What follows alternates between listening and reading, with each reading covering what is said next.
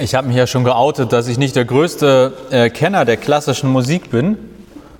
Und deswegen musste ich mich auch erstmal ein bisschen informieren über so manche Dinge. Unter anderem, was die Matthäus-Passion jetzt eigentlich genau ist. Also bevor ich diesen Gottesdienst quasi oder Akemi und ich uns das überlegt haben, habe ich die Matthäus-Passion noch, also ich habe davon gehört, mal gelesen, aber noch nie genauer mich damit beschäftigt. Und dann habe ich gesagt, ich möchte darüber aber predigen und habe festgestellt, dann sollte ich das Ding mir vielleicht auch mal genauer angucken. Und äh, deswegen kommen jetzt erstmal so ein paar Informationen für alle, die auf dem gleichen Level waren wie ich. Und dann äh, steigen wir sozusagen auch in die Predigt ein. Also erstmal eine musikalische Passion. Das ist die Vertonung eines biblischen Passionstextes. Und zwar wie er in einer der vier Evangelien überliefert ist. Passion, Jesus damit meint man die Leidenszeit von Jesus. Passion auf Griechisch Paschein, äh, das heißt so viel wie Leiden oder Durchstehen. Es gibt im Lateinischen die Passio, das Leiden. Und es meint den sogenannten Leidensweg von Jesus, quasi seine letzten Tage vor seinem Tod am Kreuz. Wir haben eben in der Lesung äh, das Ende dieses Leidensweges, wenn man so will, gehört. Und davor gab es aber ein paar Tage, vielleicht sogar nur ein Tag mit besonders intensivem Leid. Und die vier Evangelien berichten davon, das heißt, wir haben vier Passionsberichte, die sind nicht ganz identisch, das, die sind aus verschiedenen Perspektiven. Der eine kann hier noch was beisteuern, der andere dort. Und die Matthäus-Passion und die Johannes-Passion von Johann Sebastian Bach sind eben Vertonungen dieser Passionsgeschichte aus dem Matthäusevangelium und dem Johannesevangelium. Genau genommen sind es bei der Matthäus-Passion das 26. und 27. Kapitel des Matthäusevangeliums in der guten alten Martin-Luther-Übersetzung. Äh, wenn man sagt, ach, da hätte ich mal Lust drauf, ihr solltet ein bisschen Zeit mitbringen. So gute drei Stunden äh, braucht man, um die Matthäus-Passion sich anhören zu können. Und die ist auch ordentlich besetzt. Also so mit zwei, drei Leuten kommt man da nicht so weit. Ähm, es gibt Solisten, zwei Chöre, zwei Orchester und gilt als Bachs umfangreichstes und am stärksten besetztes Werk. Und, ich zitiere Wikipedia, stellt ein Höhepunkt protestantischer Kirchenmusik dar. Also Matthäus Passion im Leben von Bach vielleicht nicht die allerhöchste Bedeutung, aber nachträglich für Bach eine wahnsinnig hohe Bedeutung, weil seine Karriere damit eigentlich erst explodiert ist und aus heutiger Perspektive auch ein musikalisch sehr wertvolles Werk. Am 11. April 1727 gab es die Uraufführung in der Thomaskirche in Leipzig. Das wurde, wird bestimmt 2027 ein Jubiläum. Ich habe da ein Gefühl. Und dann eben knapp 100 Jahre später, wohl 1829, dann die Wiederaufführung. Was passiert jetzt in dieser Passionsgeschichte? Ich versuche das ähm, in halber Kürze nachzuerzählen, weil wenn wir das lesen, sind wir übermorgen noch hier. Aber was passiert in der Passionsgeschichte? Und ich erzähle nur den Teil, der für die Predigt heute wichtig ist. Es geht damit los, dass die jüdischen Anführer beschließen, wir müssen den Jesus umbringen. Also Jesus hat jetzt schon knapp drei Jahre gewirkt, er hat Wunder getan, er hat große Reden gehalten und äh, das geht quasi dem Etablissement des Judentums auf den Sack. Die sagen, das geht so nicht weiter. Jesus, also die sind in Jerusalem und beschließen das, Jesus ist noch vor Jerusalem und wird dort mit ziemlich teurem Öl gesalbt. Also Öl genommen und vermutlich auf dem Kopf, so eine Art einmassiert. Und seine Jünger ärgert das tierisch und die sagen, wir hätten das Öl verkaufen können und so vielen Menschen mit dem Geld helfen können. Und Jesus sagt, das ist in Ordnung, das war so etwas wie meine Totensalbung bloß vorab. Also es schwingt der Tod schon mit. Jesus hat vorher schon ein paar Mal gesagt, dass, dass er vielleicht nicht unbedingt 85 wird, aber auch jetzt hier kurz vor Jerusalem macht er klar, mein Tod ist nah. Ungefähr zur gleichen Zeit, Judas, ein Jünger von Jesus, bekommt 30 Silberstücke von den jüdischen Anführern als Deal dafür, dass er ihn Jesus verrät. Dann geht's, gehen Jesus und alle Jünger nach Jerusalem und sie feiern das Passamal.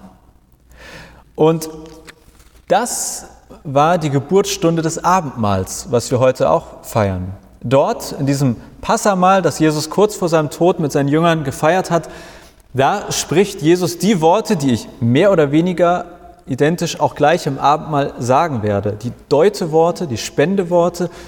Jesus nimmt Brot und Wein und verbindet sie mit sich und seinem Tod. Und es ist die Geburtsstunde des Abendmahls. Dann nach dem Abendmahl oder also nach dem ersten Abendmahl oder diesem letzten Passa von Jesus, da geht Jesus mit seinen Jüngern in den Garten Gethsemane. Und dort wird Jesus sehr traurig, ist voller Angst vor seinem anstehenden Tod. Er betet zu Gott und er bittet seine Jünger, mit ihm wach zu bleiben, aber ja, also die hatten noch keine Fritz Cola damals, sie haben es nicht geschafft, sie sind eingeschlafen. Jesus betet dort im Garten voller Angst und er bittet Gott, dass er nicht am Kreuz sterben muss. Er bittet Gott, lass diesen Kelch an mir vorbeiziehen. Aber er sagt auch, am Ende soll das geschehen, was du, mein Vater, was du Gott für richtig hältst. Dann kommen bewaffnete Menschen, die von den jüdischen Anführern geschickt wurden und Judas verrät ihnen, dass da ist Jesus. Jesus wird verhaftet und alle Jünger fliehen, laufen davon. Jesus wird von den jüdischen Anführern verhört. Er wird gefragt, ob er der Sohn Gottes sei und sagt, du sagst es. Und das ist für die römischen Anführer Grund genug, Gotteslästerung zu sagen, dieser Mann muss sterben. Ähm, die Juden konnten das bloß nicht äh, selbst beschließen, weil die Römer Besatzungsmacht waren. Also sie durften nicht einfach sagen, wir töten jetzt jemanden. Deswegen schicken die jüdischen Anführer Jesus zu den Römern und sagen, hier, der muss weg. Währenddessen sitzt Petrus draußen, ein anderer seiner Jünger, und wird mehrfach gefragt, ob er nicht auch zu Jesus gehört. Und Petrus sagt, nein, nein, nein, nie gehört. Ich weiß nicht, wer Jesus ist. Noch nie was von diesem Namen gehört. Jesus wird vom römischen Statthalter Pilatus verhört. Der findet keinen Grund, warum er ihn umbringen sollte, aber lässt sich am Ende von einer aufgepeitschten Volksmenge überzeugen und verurteilt ihn zum Tode. Jesus gelangt in Haft, wird verspottet, bespuckt, geschlagen und es endet am Kreuz, so wie eben in der Lesung gehört. Das in aller Kürze die Passionsgeschichte oder Auszüge der Passionsgeschichte. Und in der Beschreibung des Gottesdienstes heute oder der Name des Gottesdienstes ist ja schon Bach, der fünfte Evangelist. Das bezieht sich darauf, dass wenn man sich, so wie ich, das erste Mal so richtig damit äh, auseinandersetzt, dann stößt man relativ oft auf die Aussage, Bach wäre ein fünfter Evangelist gewesen. Also vier Evangelien in der Bibel, vier Berichte über Leben von Jesus und dann kommt Bach, der mit seiner Musik noch ein fünftes Evangelium hinterhergeschoben hat. Gemeint ist, dass er einfach in seiner Musik auch predigt, auslegt, interpretiert. Was predigt Bach also mit der Matthäus-Passion? Was ist ihm wichtig? Was möchte er vermitteln? Wie hat er die Passionsgeschichte interpretiert? Und ich glaube, man kann es in einem Satz zusammenfassen. Bach bezieht die Passionsgeschichte auf uns heute. Also erstmal auf die Leute damals. Aber wenn wir heute die Matthäus-Passion hören oder die Texte lesen, er sagt, das ist nicht etwas, was vor 2000 Jahren geschehen ist, und dann war vorbei, sondern da ist etwas vor 2000 Jahren geschehen und es hat etwas mit uns hier heute zu tun. Das kann man textlich in der Matthäus-Passion auch erkennen, dass er Texte einbaut, wo plötzlich von uns gesprochen wird. Zum Beispiel im Eingangschor heißt es, seht den Bräutigam, seht Jesus und dann seht unsere Schuld. Also wir werden mit hineingenommen in diese Matthäus-Passion oder später, wenn Jesus sagt, also er kündigt an, dass einer seiner Jünger ihn verraten wird. Und alle sagen, bin ich's, bin ich's. Und äh, Bach baut sozusagen eine Textpassage ein, in der es heißt, ich bin's, also ich als Zuhörerin, ich bin's, ich sollte büßen. Das ist für mich erstmal der Kern, dass er sagt, das ist nichts, was irgendwie losgestellt ist, sondern hat etwas mit uns, mit dir hier heute zu tun. Und das ist für mich auch eine der grundsätzlichsten und spannendsten Dinge am Christentum, am christlichen Glauben, dass wir über einen Gott sprechen, der nicht nur fern, sondern nah ist, der irgendwie Interesse an uns hat, dass die alten Geschichten der Bibel etwas mit uns heute zu tun haben. Dass da nicht nur vor tausenden Jahren etwas geschehen ist, sondern dass das, was da geschehen ist, Auswirkungen auf uns heute hat. Was das für Auswirkungen sind, das wird dann immer wieder neu interpretiert. Und das war vor 300 Jahren sicherlich was anderes oder anders gewichtet als heute. Und wenn ich jetzt gleich sage, was ich glaube, was die Matthäus-Passion und die Leidensgeschichte von Jesus mit uns zu tun hat, dann ist das auch eine subjektive Aussage, dann ist das etwas, was ich jetzt hier in diesem Moment so sage und vielleicht schon in fünf Jahren andere äh, Schwerpunkte setzen würde. Aber vielleicht ist da auch etwas für euch dabei. Was hat die Passionsgeschichte mit uns heute zu tun? Jesus hat Angst und Enttäuschung erlebt. Im Garten Gethsemane, da bekommt er Angst, er wird sehr traurig. Zitat, ich bin verzweifelt und voller Todesangst. Und ein, eine Bitte an seine Jünger, wartet hier und wacht mit mir. Dann betet Jesus, dass er nicht am Kreuz sterben muss und als er zurückkommt, schlafen seine besten Freunde. Die, wo er dachte, auf die kann ich mich verlassen.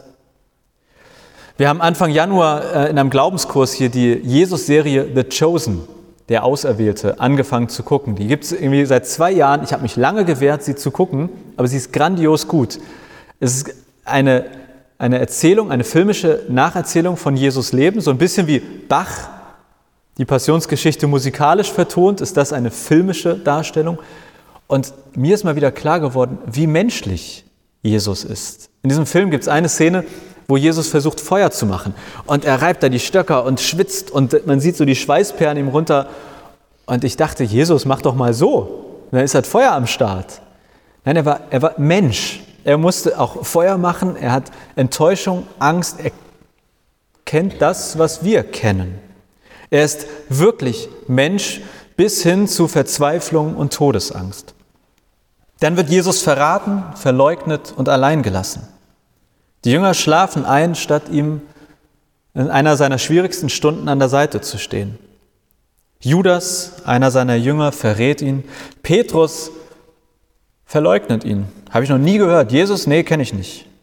Und als er verhaftet wird, Zitat, da ließen ihn alle Jünger im Stich und ergriffen die Flucht.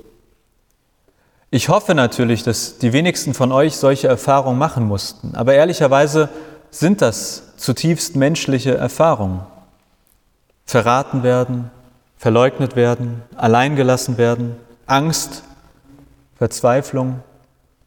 All das steckt in der Passionsgeschichte. All das hat Jesus in dieser Zeit ganz besonders erlebt. Man könnte eben deswegen der Name sagen, Jesus leidet. Und nun ist eine der Grundannahmen der Bibel, Jesus ist Gott. Er ist zwar einerseits ganz Mensch und irgendwie ist er auch ganz Gott, wie auch immer man sich das vorstellen kann. Aber das bedeutet, dass eigentlich, wenn dort steht, Jesus leidet, dann steht da auch, Gott leidet. Und das heißt, unser Gott ist kein Sonnengott. Es ist ein Gott, der Leid und Schmerz kennt. Natürlich unter dieser Prämisse, Jesus ist Gott. Aber unter der Annahme heißt für mich die Passionsgeschichte, Gott ist ansprechbar in all unserem Leid, Schmerz, Enttäuschung. Ich hatte an Weihnachten in der Weihnachtspredigt darüber erzählt, dass das letzte Jahr für meine Frau Trixie und mich alles andere als schön war. Dass einer der wichtigsten Menschen in meinem, in unserem Leben gestorben ist, dass unser ungeborenes Kind nach zehn Wochen aufgehört hat, da hat das Herz aufgehört zu schlagen. Und das war für mich das traurigste und schwärzeste und schlimmste, was ich bislang erleben musste.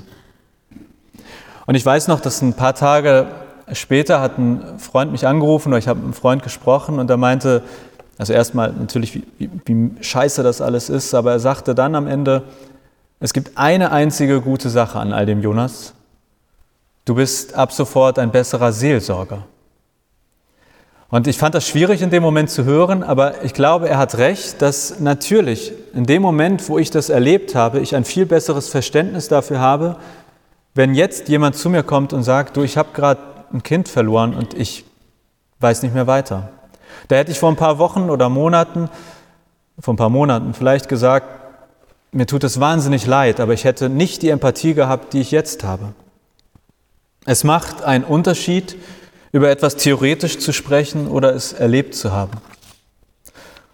Und ja, ich glaube, dass ich jetzt besser verstehen kann, wie sich dieser Schmerz anfühlt. Das heißt nicht, dass ich das nochmal erleben möchte. Ich möchte nicht all den Schmerz erleben, den Menschen erleben können. Aber ich glaube, dass es sehr ähnlich auch mit Gott ist. Dass Gott, weil er durch Jesus all das Leid, diesen Schmerz erlebt hat, dass er deshalb für uns auch ein besserer Ansprechpartner ist. Dass wir nicht zu einem beten, der sagt, oh, das klingt schlecht, sondern wir beten zu einem, der das erlebt hat, der durchlitten hat, wie tief Schmerz, Trauer und Traurigkeit sein kann. Deshalb, ich lese in der Passionsgeschichte, wir haben einen Gott, der Leid selbst erlebt hat. Und das ist für mich der beste Grund, warum ich Gott für einen guten Ansprechpartner, einen authentischen Ansprechpartner in all den Momenten halte, wo es uns schlecht geht, wo wir Leid erleben. Deshalb fällt es mir leichter im Gebet, all mein Leid auf Gott zu werfen und zu sagen, ich weiß, wovon, ich weiß, dass du weißt, wovon ich spreche. Und hier ist es. Und dann gibt es noch eine letzte Sache in dieser Passionsgeschichte, die ich herausfordernd und schön zugleich finde. Denn Jesus sagt, es geschehe nicht, was ich will, sondern was du willst. Jesus vertraut in seiner dunkelsten Stunde Gott. Er sagt, Gott, ich möchte nicht, dass dieses Leid mir widerfährt, aber ich vertraue dir so sehr, es soll das geschehen, was du willst. Und ganz ehrlich, wenn ich zu Gott bete, dann sage ich nicht, es geschehe, was du willst, sondern Gott, ich wünsche mir dies, ich wünsche mir das, ich mach, mach dies, mach das. Es fällt mir so viel leichter im Gebet, Gott klar zu sagen, was ich mir wünsche, als ihm zu sagen, okay, aber wenn du eine bessere Idee hast, und das finde ich herausfordernd, aber irgendwie auch schön. Jesus als Vorbild im Glauben, als Vorbild im Vertrauen. In seiner tiefsten Stunde vertraut er, dass Gott es gut mit ihm meint. Also, Passionsgeschichte heißt für mich, in Jesus wird Gott uns wirklich nah. An Weihnachten wird der Mensch, er wird quasi einer von uns, aber er wird so sehr einer von uns, dass er selbst in diese tiefen Tiefen des Schmerzes geht. Und deshalb ist er für mich so ein guter Ansprechpartner, wenn wir vielleicht nicht wissen, wohin mit unserem Leid. Und für mich heißt das auch, wir dürfen in unserem Schmerz bleiben. Gott ist keiner, der wegwischt, der sagt, jetzt lächle mal wieder. Na, du hast aber lang genug getrauert, jetzt muss aber mal wieder aufwärts gehen. Nein, Gott weiß, dass Schmerz anhalten kann. Und zugleich haben wir in der Passionsgeschichte einen Weg raus aus dem Schmerz und dem Leid, nämlich ein Jesus, der auf Gott schaut, der auf seinen Vater schaut, der vertraut und sagt, das ist meine Richtung, auf dich schaue ich. Und ich habe vollstes Vertrauen, dass du es gut mit mir meinst und deswegen geschehe, was du willst und nicht, was ich will. Eines der bekanntesten Lieder aus der Matthäus-Passion, also habe ich mir sagen lassen, O Haupt voll Blut und Wunden. Und in der sechsten Strophe heißt es dort, Zitat, etwas verkürzt, ich will hier bei dir stehen, von dir will ich nicht gehen, wenn dir dein Herze bricht. Das ist eigentlich an Jesus gerichtet. Aber für mich fasst es zugleich auch zusammen, was die Passionsgeschichte bedeutet und wovon ich glaube, dass sie Bach auch besonders wichtig war. Jesus, Gott selbst, der dir in die schwierigsten Stunden deines Lebens zusagt, ich will hier bei dir stehen. Von dir will ich nicht gehen, wenn dir dein Herz bricht. Ja, das ist kein Originalzitat von Jesus. Aber Jesus hat auch laut Matthäus Evangelium gesagt, ich bin bei dir alle Tage bis an der Weltende. Und deswegen glaube ich, dass wir sagen dürfen, dass das etwas ist, was Jesus uns zuspricht. Jesus Christus spricht, ich will hier bei dir stehen und von dir will ich nicht gehen, wenn dir dein Herz bricht. Amen.